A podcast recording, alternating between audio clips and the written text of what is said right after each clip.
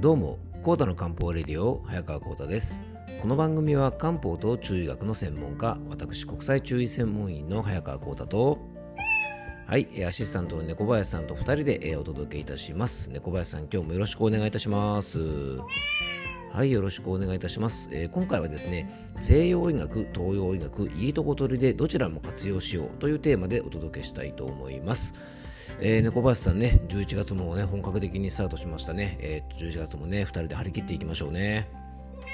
はい、よろしくお願いします。そういえばね、猫林さん、最近ちょっと読んでる本があってね、非常に面白い本なんで、ちょっとご紹介しようかなと思ってるんですけども、その本がですね、えっ、とね、世界失敗製品図鑑っていう本なんですけどね、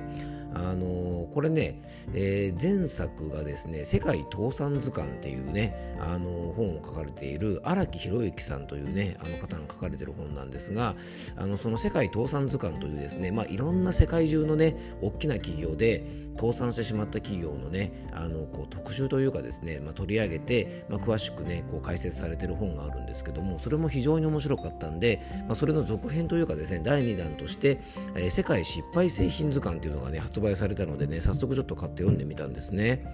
でね、この本のコンセプトっていうのは、えー失敗からこそ学ぶことがあるっていう本でね、で今回のね、世界製品ね、失敗製品図鑑というのはですね、本当に今、世界を牛耳っているアマゾンとかグーグルとか Apple とか Facebook とかっていうですね、まあ、いわゆる GAFA なんて言われるね、超大企業の、えー失敗はもちろんですね、えー日本の企業だと任天堂とかですね、ユニクロとか、そういうですね、本当日本を代表するような企業の失敗も取り上げられていて、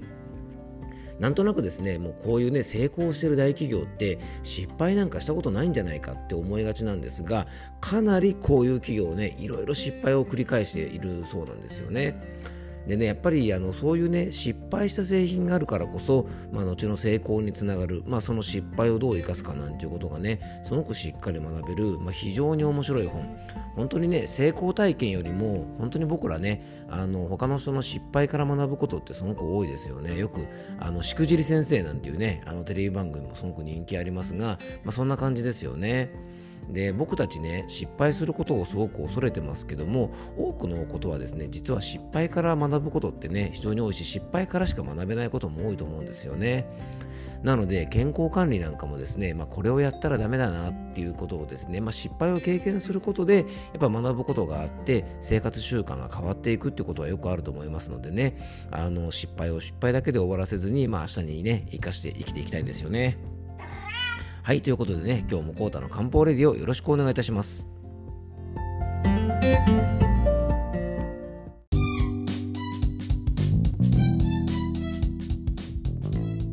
はい、ということでね、今日の本題の方に入っていきたいと思うんですが、猫林さん、あれですよね、今日のね、あのー前説というか、前振りのお話は、僕にしては結構まともな話をしてましたよね。うん、まあね、自分で言うなって話なんですけどね、あのまあ、ぜひね、皆さんもね、失敗から学ぶこと、僕もね、ほんとたくさん失敗してるので、あの失敗から学ぶことってね、あのその大切さは僕も十分痛感してますのでね、あのすごく面白い本なので、もしよかったら皆さんもね、ご覧になってみてください。えー今回はですね西洋医学と東洋医学というですね一見するとですね相反するように見える2つのまあ医学なんですが、まあ、どっちもね上手に活用しようねっていう内容でお伝えしたいと思います。まずですね西洋医学と中央、えー中医学ですね、まあ、いわゆる東洋医学の違いをねお話ししていきたいと思うんですが、えーよくね西洋医学と東洋医学を比較する際に使われる表現があるんですよね。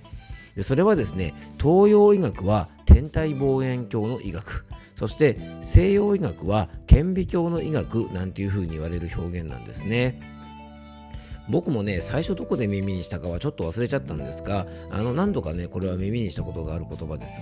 まあ、これはねどういう意味かというと天体望遠鏡というものはですね広い宇宙ですね。広いところを見るときに使うもの。顕微鏡というものはですね小さいものを見るときに使うものですよね。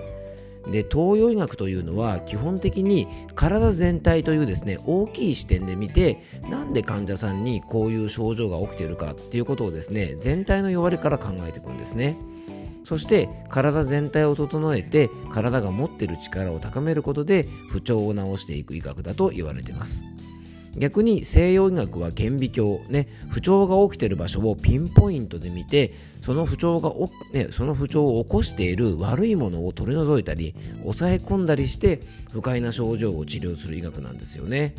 まあ、例えばね痛みで例えるとちょっと分かりやすいかもしれません。で西洋医学はですねどこかに痛みがある場合痛い場所がどこか確認してその場所で起きている炎症を抑えるという治療をします。えー、外からですね消炎鎮痛剤入りの貼り薬を使ったり発痛物質ができないように神経をブロックしたりその痛みのね伝達をブロックしたりして痛みを抑えたりします。それに対して、えー、中医学、ね、東洋医学は何で痛いのかっていうことを考えて対処します。例えばね外傷としてぶつけて痛い場合はそのぶつけてねできた血の滞りを取ったり冷えて痛い場合は冷えを取って痛みを緩和します。場合によってはストレスで筋肉が緊張して痛い場合はその緊張を緩和することで痛みも緩和させたりします。まあ、このようにですね痛みというですね病名で治療方針を決める西洋医学に対して中医学ではですね病名ではなくてどうして痛いのかっていうことを考えて対処します。例えばね咳なんかもそうですよね。西洋医学では症状でね咳を鎮める薬を処方したり気管支を拡張させたりする薬を使いますが中医学ではですねさっきの痛みと同じようになんで咳が止まらないのかな。で例えば体が冷えてるのか体が乾燥して咳が出るのか体の中に余計な水が溜まってるから咳が出るのかストレスで気の巡りが悪くなって喉の筋肉が緊張してそれを解消するための咳が出てるのか。で食べ過ぎ飲み過ぎで体の中に余計なゴミが溜まって痰となってそれを出すために咳が出てるのかまあ、ちょっと簡単に紹介するだけでもですねこれだけの違いがあってそれぞれで対応が異なるというのが、まあ、東洋医学の基本なんですね。まあ、これはですね東洋医学では同病一といってですね、まあ、よく僕の番組に出てくる言葉なんですが同じ病気でも治し方が異なりますよということで表されたりもします。このね同病位置っていう話を聞くとなんかね漢方の方が原因別で対応できるからそっちの方がいいんじゃないかっていうふうに思う方も多いと思います。確かにねそういう部分が多いかもしれませんがあの今の西洋医学のいいところはですね一時的に不快な症状をしっかりと抑え込んだりとか顕微鏡の医学なのでこの病気の原因はこのウイルスだ。このウイルスを退治するにはこういう成分が必要なんだっていうことをですねピンポイントで悪い場所を治療したりすることには非常に長けてます。また外科的手術で悪いところを取り除く技術は本当に西洋医学すごいものがありますので体の弱りを整えてですね治す力をつけて病気を退治していくという中医学と悪い場所をピンポイントでやっつける西洋医学のですねこれ両方をねもう上手に使えばいいんですよね。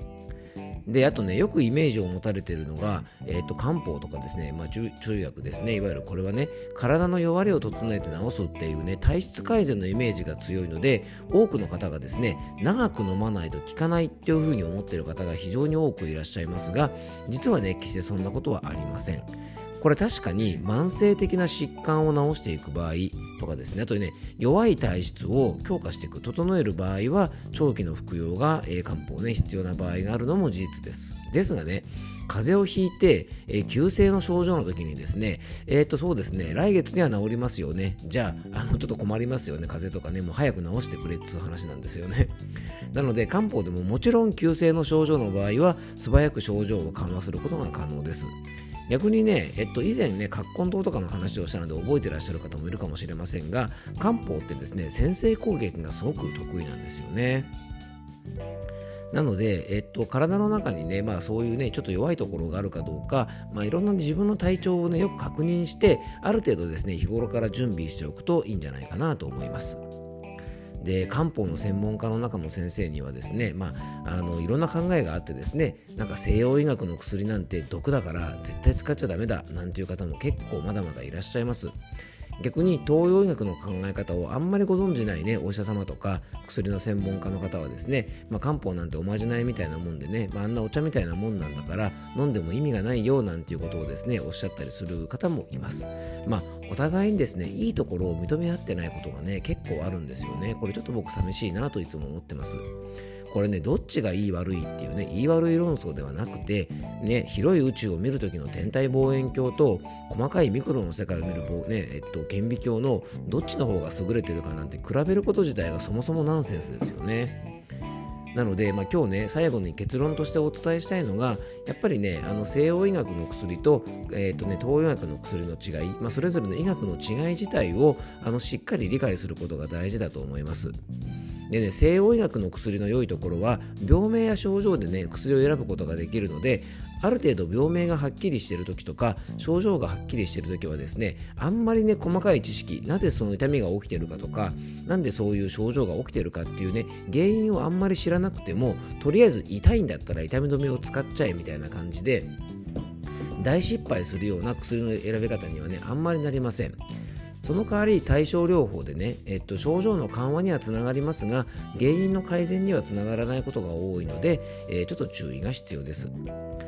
で逆に、えっと、漢方の場合はですね原因とか体質で薬を選んで症状を緩和するので正直ですね薬の選び方が難しいという特徴がありますから正しい専門知識がない方が病名だけで漢方薬を選んでしまうと全く効果がなかったり例えば漢方のねあの特徴の一つである食養生とかですね生活養生なんかもこの原因が間違った方法を教えて原因がねあの間違っている状態で教えてしまうと全く効果がないということにもなりかねません。なので結構ね漢方薬を飲んでも効果がなかったっていう方の多くは多分病名で、えー、漢方薬を選んでしまっている場合が多いんじゃないかなと思います。その代わりですね原因とか体質に合ったものをちゃんと使うと、まあ、西洋医学の薬以上にですね素早く症状を緩和するようなこともできると思いますし原因の弱りから改善することもあるのでね、あのー、ぜひね活用してもらえたらと思います。まあ、こう考えるとね本当にどっちがね優れてるとかじゃなくて、えー、どっちもいいところね本当僕らはですねあの都合よくですねまああのいいとこ取りを、え、していけばですねまあいいんじゃないかなと思いますので、えー、今回はですね西洋医学と東洋医学の違い、まあ、上手な活用法について、えー、ちょっと考えてみました。せっかくなんでね皆さんいいとこ取りでいきましょうね、えー、最後に僕からご案内がありますので、えー、もしよければ最後までお付き合いください。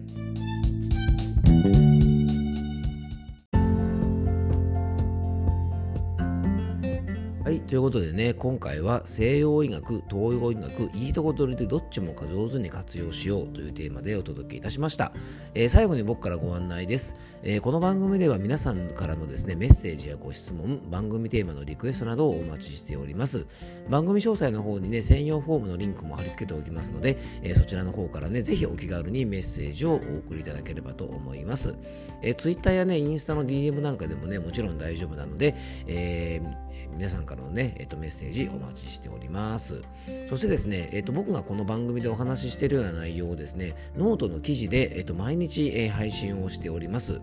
えー、1つの記事が100円の有料記事なんですが、えー、月額500円のですね、有料マガジン、コータの漢方ラボというですね、ノートマガジンの会員登録をしていただくとですね、えー、1つの記事が100円なのでね、まあ、1ヶ月20以上は配信しているのでね、全部読むと2000円ぐらいかかるんですが、えっ、とね、月額500円払っていただくと全部の記事が、えっ、と、無料でね、あの読み放題になりますので、とってもお得なマガジンですのでね、もしよかったらそちらの方登録されてみてください。あと僕がね、えっ、と、11月、今月はね、24日にに、えっと、冷え症対策のね、オンラインの漢方セミナーをするんですが、そちらのですね、オンラインセミナーの方も、このマガジンのね、えっと、メンバーの方は500円のね、えっと、月額料金だけで無料でセミナーの方にも参加できちゃいます。通常だとね、えっと、セミナーの参加費が1000円かかるので、かなりですね、破格のえ値段設定になってますのでね、えー、もしよかったらこちらのノートの方もぜひ登録していただけたらと思います。えー、今日も聞いていただきありがとうございます。どうぞ素敵な一日をお過ごしください。漢方専科サーター薬房の早川幸太でした。では、また明日。